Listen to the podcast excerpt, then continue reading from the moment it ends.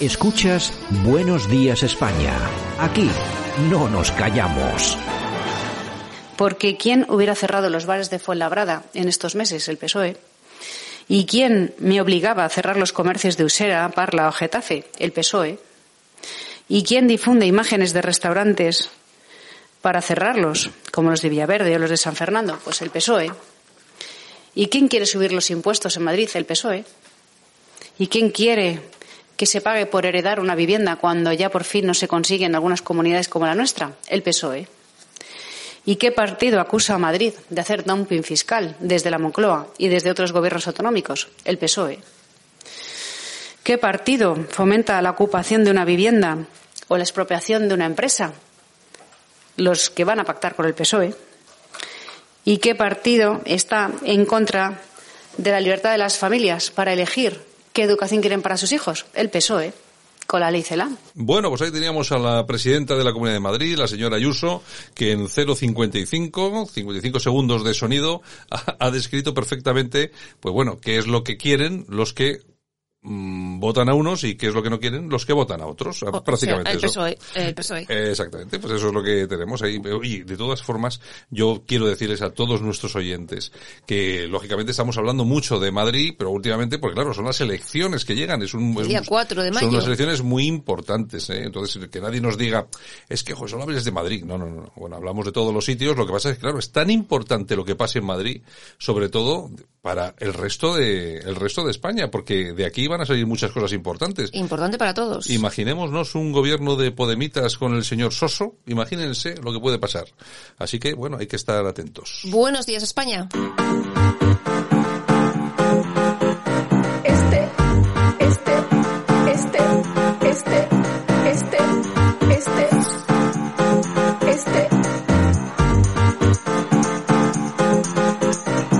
Radio Cadena Española no nos cansamos. No nos cansamos de madrugar. No nos cansamos de contar la actualidad. No nos cansamos de decir las cosas claras. En fin, que no nos cansamos de tocar los temas más importantes. No nos cansamos. Este el ministerio de todas las mujeres, de todas las mujeres.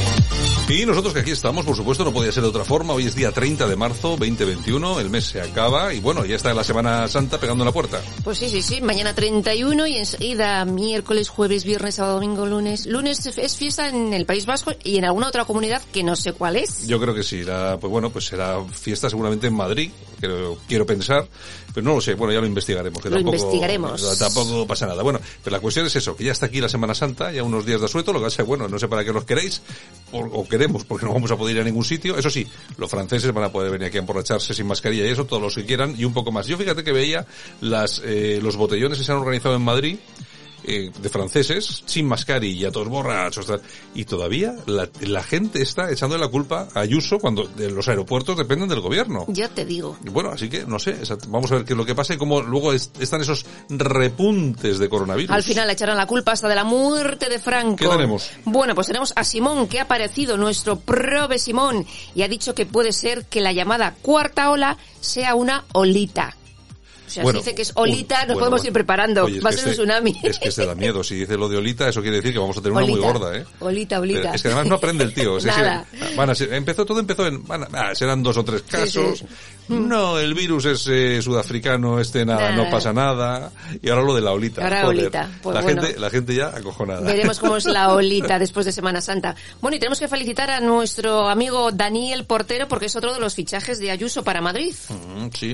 Además yo creo que va en un puesto bueno, ¿no? El 15, el 15, una- el el 15, 15, ¿no? el 15 Bueno, es pues, muy bien. Buen Daniel. fichaje porque es buen currante y buena gente también. Bueno, ha sido una labor, bueno, como todos nuestros oyentes saben, o por lo menos conocen, o deberían de conocer, el, eh, su padre, que era, yo creo que era fiscal, El fiscal, ¿verdad? Fiscal de sí, sí, Andalucía, en Málaga, fue asesinado en Málaga por ETA, y bueno, ellos con la asociación, él con la Asociación Dignidad y Justicia, que ha desarrollado un trabajo muy importante, y bueno, eh, Y ahí sigue, y ahí ¿eh? sigue trabajando, y bueno, nos parece fenomenal, y además es otro de esos fichajes de Ayuso, pues bueno, me parece bien. Pues un beso grandote para Daniel. Bueno, y en ABC nos cuentan que despiden al exmarido de Mónica Oltra de la residencia en la que abusó de una menor hace cuatro años. Y yo pensaba que, que- que no trabajaba allí. O sea, que todavía Todavía trabajaba. O sea, que todavía sí, yo Es alucino. a- alucinante. O sea, Bueno. a este cutre asqueroso y todavía ahí le tenemos. En fin, en fin, en fin. ¿Qué le vamos a hacer?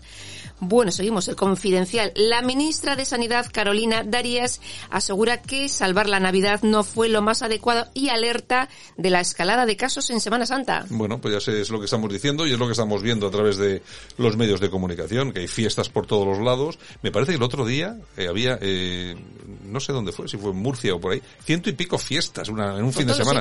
Al- Mm. O sea, al final, bueno, a la gente joven no la deja salir de casa y bueno, al final se montan las fiestas en, en sus domicilios privados, algunos se denuncian, porque claro, si se han denunciado ciento y pico, imagínate realmente los que habrá. Exactamente, No que quiero no ni- se no denuncian. quiero ni pensarlo. Bueno, ¿qué diario? El presidente Sánchez manda a Toledo al vicepresidente europeo para evitar que visite el Zendal, hospital a 100 kilómetros de Madrid, que por cierto García Pa- Paje negó abrir en pandemia.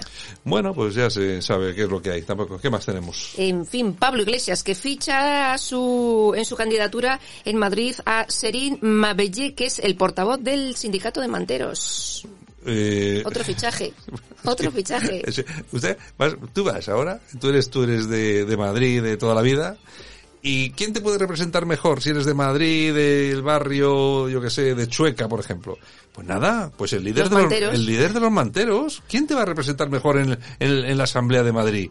Pues claro, tienes que votar a Podemos porque el mantero este, este señor llegado en patera, llegado en patera, es el que mejor te va a representar. Ni más ¿A ni quién- menos. ¿A quién se le ocurre pensar lo contrario? Votar Claro, izquierda es todo esto. Voz Populi. La policía cierra un local de intercambio de parejas en Sevilla con 87 personas en el interior. No te lo pierdas. Otro, Señores, otro. que estamos en pandemia. Oye, estaba, cerraron el de la, el que estaba en la estación de Zaragoza. Sí, pues ahora Un- otro. Había, había un local en la estación de AVE de Zaragoza. Yo me imagino que están en la estación de AVE porque así llega la gente rápidamente Claro. y no tiene tal. Oye, pero, pero vamos a ver, a mí, que me, a mí lo que haga la gente me da igual, eh, intercambio de parejas o de cromos, me da lo mismo ahora. Pero estamos en pandemia. Pero oye, ¿cómo os metéis ahí 80 tíos a darle que te pego Sí, con la que con la que está cayendo? Que ya ya no digo yo que vayas a pillar una cosa una cosa rara, pero oye, es que como le to como uno de los 80 lleve el virus, acabáis los 80 fastidiados. Uno de los policías decía, es que no había distancia de seguridad. Porque Eh, hombre, hombre, hombre, claro.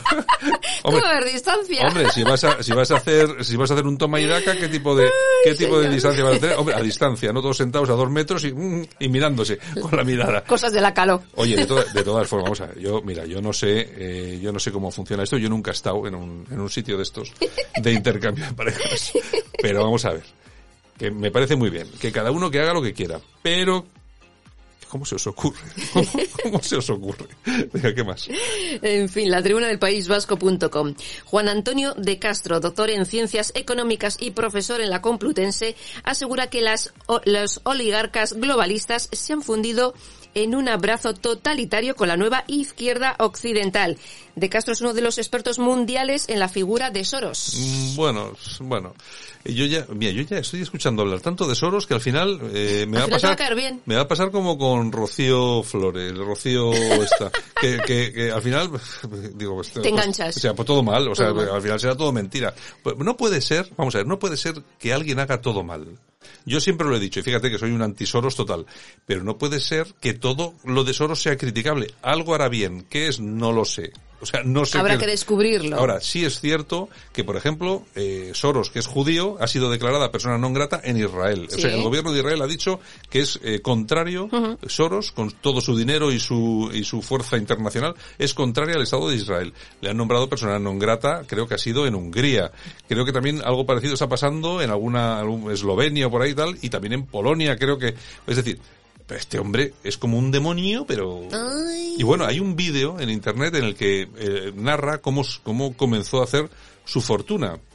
Es- Era un muy jovencito cuando su familia estaba en los campos de concentración y él y él se dedicaba se dedicaba a recoger la- eh, las pues eh, las joyas y bueno imagínate tú eh, de los de los judíos estaban en los campos de concentración y a empezar a negociar con eso. Pero cuando era muy jovencito, imagínate, porque hombre, el hombre es mayor, pero bueno, Era una lipendilla. Y oye, hay un vídeo donde lo explica, que además está en internet. Oye, es escalofriante. Y digo yo, no me extraña que en. Israel, en Israel no lo quieran ni ver. Digo, pero este, si te has lucrado de los propios judíos que morían en, en los Sin campos de concentración. sin escrúpulos, por eso se hacen millonarios. Así que bueno, bueno, bueno. Ay, news.es. Arranca el juicio contra el policía que mató a George Floyd. Abogados estrella, fuertes medidas de seguridad y un jurado con 12 personas que tendrán que decidir entre culpable o no culpable. Bueno, a ver, vamos a ver. Eh, yo no sé si todos nuestros oyentes han visto el famoso vídeo. Yo, yo he visto el vídeo de la detención. Es una detención absolutamente normal. El hombre, el policía le está poniendo la rodilla encima del, Sí. del, porque el hombre está tumbado boca abajo y le está poniendo la rodilla encima para que no se mueva. ¿Por qué le está poniendo la rodilla encima para que no se mueva? Porque las circunstancias del- de la detención no son normales. El hombre que ya tenía antecedentes, iba un poco, parece ser un poco pasado de vueltas, y parece ser que llevaba incluso un cuchillo, una navaja o algo así. Bueno, la policía de Estados Unidos no es la policía que tenemos aquí en España. Yo, perdón por los policías que nos estáis escuchando, pero no es lo mismo. Y entonces, claro, si el hombre ya tiene un pequeño problema de respiratorio, pues va y palma. ¿Mal hecho? Desde luego. Eso no, nadie va a justificar o va a decir que puede ser. Ahora, vamos a ver, en una acción policial pueden pasar mil cosas. Efectivamente. Hay una, yo fíjate, hay una serie de, de televisión que, bueno, yo creo que se ha visto en plataformas. Yo no sé si sea en Prime o en Netflix y no me acuerdo cómo se llama, pero era sobre estos, eh, los policías nacionales estos que son de, pues no, los que dan leña. Lo que pasa es que no me acuerdo cómo se llama la, la serie. ¿Españoles? Sí, sí, era una serie española. Entonces, en una, en una de, en uno de esos altercados, cuando están desalojando un piso, uno de los, eh, un, un ilegal que hay allí, eh, tropieza y se cae por, un, por unas escaleras. Él solito, no se lo toca, no se ve en la serie. Bueno, tú no sabes el lío, en la película además, en la serie trata sobre eso, el lío para intentar declarar culpables a los, los policías. a los policías. Y bueno, y lógicamente es una serie que es antipolicía total, vamos, tampoco vamos a... Pero es lo que quiero decir yo, vamos a ver, es que los policías, cuantos más problemas tienen para desarrollar su trabajo, peor lo hacen después. Claro. Porque tú eres policía y cobras, como esta gente, 1.400, 1.500 euros y dices que voy a entrar yo ahí y me tengo que Jugarme la vida. jugarme la vida y si y se me pone de frente un tío me lo cepillo y encima pierdo mi trabajo y me voy a la cárcel. Sí, sí. Pues claro, la gente dice por 1.400 euros me quedo en la puerta y veo y miro para otro lado. Y punto pelota, y aquí no hay nadie. En fin, bueno, la razón. Alfonso Jiménez Palacios, director general del Instituto Nacional de Gestión Sanitaria, abandona su cargo por compras irregulares. Resulta que no firmó, puede- no puede ser, firmó creo. decenas de contratos a precios desorbitados con empresas totalmente desconocidas en el sector. 32 veces más caras. O sea, pero- bueno, ¿y este tío de qué partido es? pues imagínate. Bueno, pues el PSOE. Pues va- vamos a ver. Hoy estamos escuchando hablar, hoy estamos escuchando en los medios de comunicación hablar todavía de la intervención de Rajoy, de Aznar Sí, sí. En, en la comisión esta de investigación. Bueno, de esto, Nada. nada. Repite la noticia para nuestros oyentes, por favor, para que se Pues enteren. mira, Alfonso Jiménez Palacios, director general del Instituto Nacional de Gestión Sanitaria, abandona su cargo por compras irregulares. Firmó decenas de contratos a precios desorbitados con empresas totalmente desconocidas en el sector. No, sa- no sabemos la cifra, ¿no? No sabemos la sabemos, cifra. No, no se, la sabe la cifra. Bueno, pues estos tíos, estos tíos que se gastan nuestro dinero, nos meten la mano en el bolsillo para llevarse nuestro dinero. Millones de euros. A espuertas, millones de euros. eh, eh, dinero de, nos- de nosotros, es decir, de los trabajadores de este país. Bueno, pues estos tíos no salen ni un solo minuto en televisión. Nada. Es que no se les dedica ni 30 segundos en televisión. Porque son los suyos. Pero todavía hoy seguimos hablando de un caso de hace ya 12 años, ¿eh? porque, lógicamente, están quienes están y quienes quieren llevar a determinadas personas al Congreso para que sigan saliendo en los medios y culpabilizar y victimizar. Eso. Pero bueno, ¿y estos chorizos? Nada. Pues nada, de nada. Estos ahí, amiguitos, amiguitos para siempre. Bueno, Marruecos y Estados Unidos harán maniobras militares cerca de los campamentos de Tinduf en el frente polis- polisario. Es un ejercicio conjunto llamado León Africano. Bueno, a mí cómo se llama León, lo que sea, pero bueno. Ahí un- están ambos dos. Una, una, vamos a ver, un toque de atención otra vez, vamos, de lo que está pasando. Lo que hemos, el, el coronel Enrique Vivero, en esta radio, en esta emisora, ya ha denunciado, cuidado con lo que está pasando en Marruecos, porque Marruecos ya se está acercando muchísimo, bueno, de hecho yo creo que ya están abrazados a Estados Unidos, seguramente vamos a ver la base de rota, vamos a verla fuera de España, la vamos a ver en Marruecos,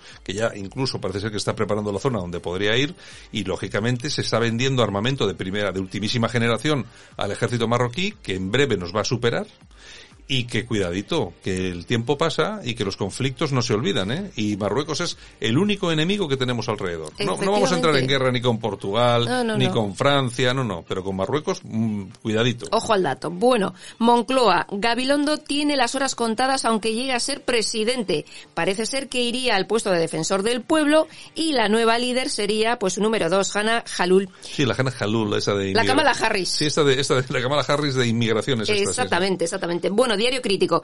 Y el ministro escriba que se gasta mil euros en una silla de oficina y cinco mil en enmarcar unos cuadros. Oye, Oye, una silla de, oye, una silla, oye, por favor, a ver, llamar a alguien aquí que mire la silla en la que estoy. Vamos, esta suena, eh. Esta- esta- o sea, una silla nueva y este se gasta mil euros. ¿Y tú sabes cómo tiene que ser la silla para que cueste mil euros? pues imagínate, tiene que estar cómodo el Oye, ministro. ah, vaya nivel el que trabaja mucho. Bueno, sí, bueno. Trabaja mucho. ¿Cómo le quedan las camisetas al tío, eh? ¿Cómo le quedan, cómo le quedan las camisetas del Che Guevara? Es. En fin, bueno, corazón. Venga, vamos corazón, allá. Venga. bueno, por aquí tenemos, eh, sigue la, la cosa de Rocío Carrasco. Hombre, claro. Y bueno, Ana Rosa Quintana decía en su programa ayer que bueno, que hay cosas en la historia esta de Rocío y, su ex que son, pues bueno, problemillas de matrimonios. Sí, nada, sí, cuando te intentan tirar por la ventana Claro, así es un un problemilla de problemilla. matrimonio. no sé qué. No, vamos a ver, hay una cosa que está clara. Vamos, en todos los matrimonios hay momentos buenos y momentos malos. Siempre se levanta la voz, siempre se pegan dos gritos. Pero de ahí a pasar a las manos, pues ya la cosa cambia radicalmente. Sí, porque además apareció un testigo que vio cómo le soltaba un bofetón en la Eh. cama de un hospital a Rocío Carrasco. Efectivamente, así que ahí vamos a poder asistir. Todavía quedan unos cuantos capítulos, o por lo menos unos cuantos domingos, cuatro creo que, que quedan. Y bueno, vamos a poder ver muchas cosas. ¿Qué es lo que va a hacer el amigo Antonio David? Pues no lo sé, pero yo de esta ya puede ya puede denunciar y querellarse todo lo que quiera. Que em, yo todo lo que está diciendo que además yo cuando lo veo intento ponerme en el lugar contrario. ¿Me podría yo querellar por esto? No Además, te puedes. todo demostrado con Claro, papeles, No ¿eh? te puedes, no te puedes querellar. O sea, es que no, es que lo tiene muy difícil, pero muy difícil. pues ya han anunciado que hay un capítulo que es única y exclusivamente delicado con su hija, con el tema de su hija. Mm. O sea que, en fin, bueno, y Kiko Hernández que ha dicho que no se sentará nunca más en un plató con Antonio David. Pues bueno, que, que Kiko, Hernández, que ha sido el primero que ha puesto verde a Rocío Carrasco.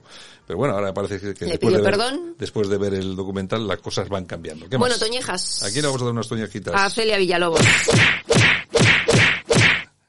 Hombre, la reserva, la, la reserva cultural del PP. Sí, sí, ha dicho que los de Vox son profundamente machistas. Profundamente. Pero profundamente. Muy ¿no? profundamente. Yo, yo de todas formas, fíjate esta. La del Candy Crush. Esta es la que jugaba al Candy Crush, ¿no? Sí. Y que se dormía allí. y tal. Exactamente. Es una cosa. Bueno, aplausos para quién. Pues para Laura Vitalia y Fanny Ruiz.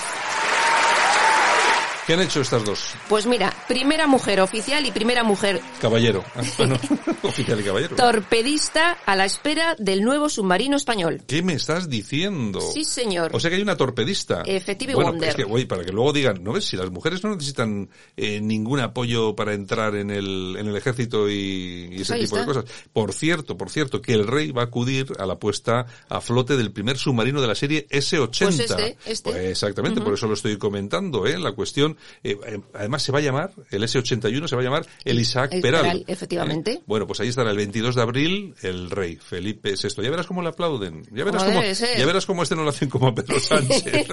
Oye, de todas formas, tenemos... Oye, el- todavía igual llega Pedro Sánchez y le prohíbe ir, que bueno, nunca se cualquier sabe. cosa. De todas formas, vamos a ver, estos, estos submarinos nuevos, yo no sé, mira, tenemos que preguntar a Enrique Vivero, a ver qué nos cuenta. Lo que es que a mí me da una- unas impresiones, los, los submarinos españoles, me dan una impresión como muy triste. Digo, digo, que, que los detecta cualquiera, ¿no? Eh, no sé, es una... Hombre, esperemos que este nuevo sea un poco diferente. Digo yo, no sé, no de película de esta de los años 70. no sé, bueno, si se llama Isaac Peral, bueno, tendrá que ser bueno. Bueno, bueno, en fin. Esperemos, esperemos. Bueno, vámonos con la cuestión esta de Las efemérides. efemérides, venga. Don't Know Why, Nora Jones. I waited till ¿Y por qué tenemos hoy a Nora? Porque tal día como hoy, pero del año 1979, nace en Nueva York, cumple 42 años. I left you by the house of fun. I don't know why I didn't come. Cantante, compositora, pianista y actriz, comenzó su carrera musical con 19 años en clubs de jazz.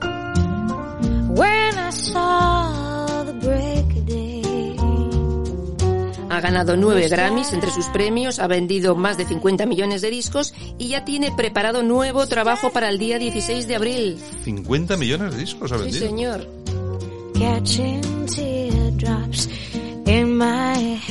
Y tendremos más cositas, ¿no? Tenemos más cosas porque también tal día como hoy, pero del año 1987, una persona anónima compra la obra maestra de Vincent Van Gogh, Los girasoles, por 36 millones de dólares. Que hoy sería, hoy se- eso sería una propina, seguramente. Oye, no se ha sabido quién lo ha comprado, ¿no? Anónimo total.